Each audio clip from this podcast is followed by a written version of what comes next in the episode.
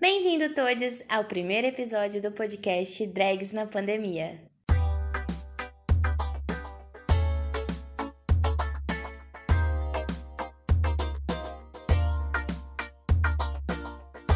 Olá, eu sou Vitória Oliveira e estou aqui hoje com Wagner Cavalcante da Blue Space, uma das maiores casas noturnas LGBTQIA+ de São Paulo.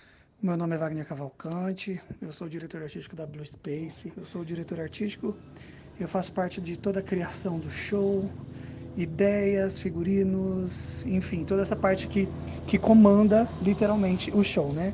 Como foi o primeiro impacto da pandemia na casa? Então a gente já estava na correria do aniversário, que acontece sempre no mês de março. Então a gente estava na correria das preparações, já estava rolando tudo. Quando foi chegando mais próximo realmente de março e próximo do aniversário, foi se cogitando a ideia de não fazer o aniversário, né? Porque a gente não sabia como que ia ser e começou a se agravar muito rápido, foi muito rápido, né? As informações chegando que tudo ia fechar, que as pessoas iam ter que ficar em casa de quarentena, enfim. E aí começou a se levantar um, uma questão: será que a gente vai fazer o aniversário? Será que não? Será que as pessoas vão vir? Será que não? E acabou rolando o aniversário porque ainda não estava tão informado as coisas, as pessoas não estavam não, não tinham tanta noção do que era, né, essa pandemia.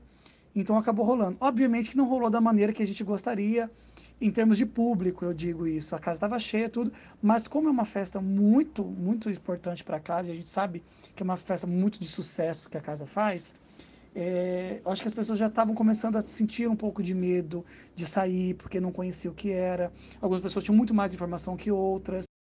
Mas enfim, então a gente na verdade, a gente não se preparou para nada. Acho que ninguém se preparou para nada. Então a gente falou, ah, acho que isso vai durar três meses, dois meses e vai voltar tudo normal. Quando a gente foi vendo que aquilo ia se prolongando, prolongando, seis, oito, nada, falei, meu Deus, né? Como é que vai ser isso? Aí começou aquelas histórias das lives e tal. A gente decidiu fazer a nossa primeira live e a gente decidiu fazer editado, porque acho que para você fazer uma live é, com qualidade, que as pessoas possam ver, sabe, com, com como realmente a gente sempre se preocupou com uma produção legal, essas coisas, a gente precisaria de uma super estrutura que a gente não tem isso, porque a gente não trabalha com isso, né, de, de, de edição de imagem, de, é uma casa noturna, não tem nada a ver, seria uma outra, uma outra função. Então a gente não se preparou, a gente foi se adaptando e se adequando às coisas conforme elas foram aparecendo, né? Então, quando a gente começou a ver a gravidade das coisas mesmo, que daí começou a doer no bolso, né? Porque até então não estava doendo tanto no bolso, porque a gente estava ainda se mantendo com o auxílio que a boate é, tinha ainda, com que é possível, é mantendo o online, né? É, é tentar atingir o nosso público de uma maneira, vamos dizer, rápida, né? E segura, que é você assistir na tua casa da maneira que você quiser, né? Seja no computador ou no celular. Então, na verdade, eu acho que é isso. A gente se adaptou à nova realidade do mundo, né? Como a empresa Blue Space está se erguendo após um ano de pandemia? Olha, eu, eu, eu não vou dizer para você que a gente tenha feito algo, porque realmente assim a gente não está fazendo nada. Porque não se pode fazer, né? Porque para você manter uma casa dessa, você teria que abrir, né? Como algumas, algumas casas estão fazendo, abrir de maneira de bar ou de restaurante, enfim. A Blue Space não pode fazer isso porque né, não é, a Blue Space não é adaptada para isso, né? Como a Túnel é um restaurante, enfim.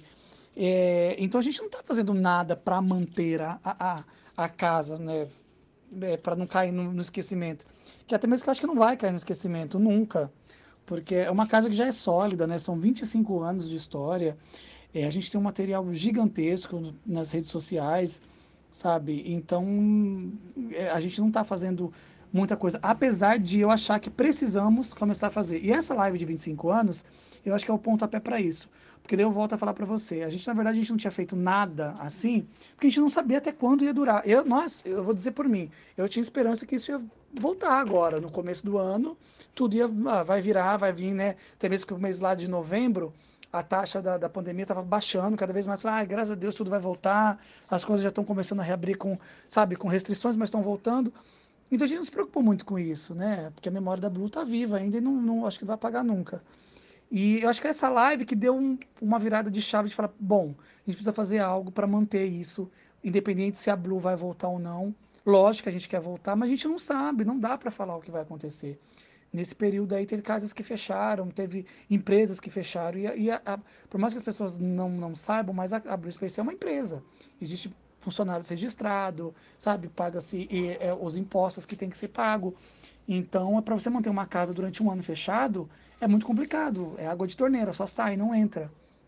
Então, pra, agora que com essa, com essa live de 25 anos, que veio uma preocupação da gente falar assim, bom, o que a gente pode fazer agora para manter essa coisa viva na memória das pessoas é, é manter, é gerar conteúdo. Então, a primeira vai ser a live, a gente está com umas ideias de fazer alguns programas para o canal do YouTube. Então, a gente não quer parar. Agora, a respeito da casa voltar, não tem como a gente falar, porque não depende da gente. É óbvio que a gente quer muito, mas isso a gente tem que estar com segurança para todo mundo, né? Porque não tem como você se divertir numa pista sem estar seguro. Eu acho que é isso. Há uma preocupação em tentar recriar a experiência do espaço físico nas lives? Não, eu acho que eu, é, eu não diria o espaço físico, sabe? Obviamente que quando você assistir a live, você vê algumas partes da boate, você vai lembrar do espaço físico. Não tem como você não lembrar. Mas eu acho que o nosso foco principal é o show, né? Que é o coração da casa, que é o que mantém a casa, na minha opinião. É, é, é o, eu digo que assim que é o, é o que comanda mesmo, assim, né? Obviamente que se chegar numa casa noturna não tiver som, não tiver iluminação, né, também ficaria sem graça. Mas o show é o principal da Blue, né? É o forte, eu diria assim. É o que a Blue vende, né? É o carro-chefe. Vocês começaram uma vaquinha para a live de comemoração de 25 anos. Como está sendo a resposta do público a isso? Nossa, está sendo incrível a resposta assim do, do público a respeito da vaquinha. E essa vaquinha conversou, na verdade, com uma ideia da Silvete. Ela, nós estávamos conversando sobre, né? O Vitor tinha cogitado de fazer uma live do aniversário. E aí eu falei, falei, ah, é complicado, né? Porque a gente fez a primeira live, todo mundo fez, nossa, de coração, todo mundo fez, sabe, de graça mesmo. E eu falei assim, para a gente fazer uma live agora, Seria legal se a gente conseguisse pagar os cachês, né?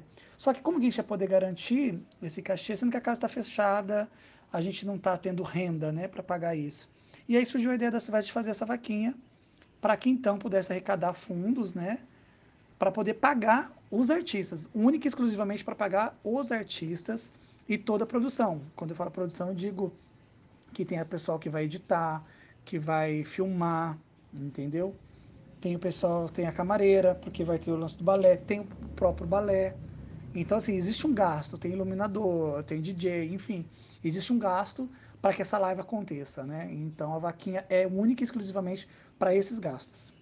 E a resposta está sendo mais incrível do que eu esperava, assim. A gente tinha um valor X que a gente tinha como meta, né?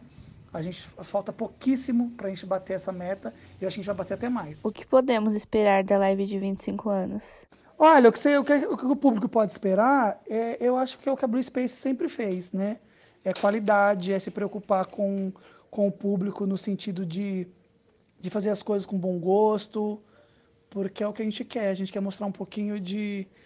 matar um pouco da saudade, né? Do que as pessoas estão acostumadas a ver todo final de semana na Blue Space então, eu acho que pode esperar uma coisa bem legal. É, eu acho que todo mundo está se esforçando para isso, tanto os artistas quanto a produção. Então, eu tenho certeza que vai, que vai agradar todo mundo que admira a casa. E aos que não admirarem também, aos que não gostarem também, é o direito de cada um, né? Mas eles vão ter que aceitar porque vai ser bom. Onde e quando vai acontecer? Vai acontecer na Blue Space mesmo, né? A gente vai fazer as gravações aqui, em dias separados, né? porque não, a gente não pode aglomerar esses artistas e nem a produção. Então vai se dividir entre horários, vai ser gravado tudo na Blue Space. É... A data definida ainda nós não temos, porque nós íamos começar a gravar essa semana, mas devido às novas restrições, a gente teve que adiar essas duas semanas, né? Num certo ponto foi bom, porque a gente também está finalizando algumas coisas, algumas ideias, e também para não né, deixar todo mundo seguro também, para as pessoas se sentirem seguras para sair de casa, para poder todo mundo vir. Mas vai acontecer na Blue Space mesmo. Muito obrigado pela entrevista. E não se esqueçam de conferir a live de 25 anos da Blue Space.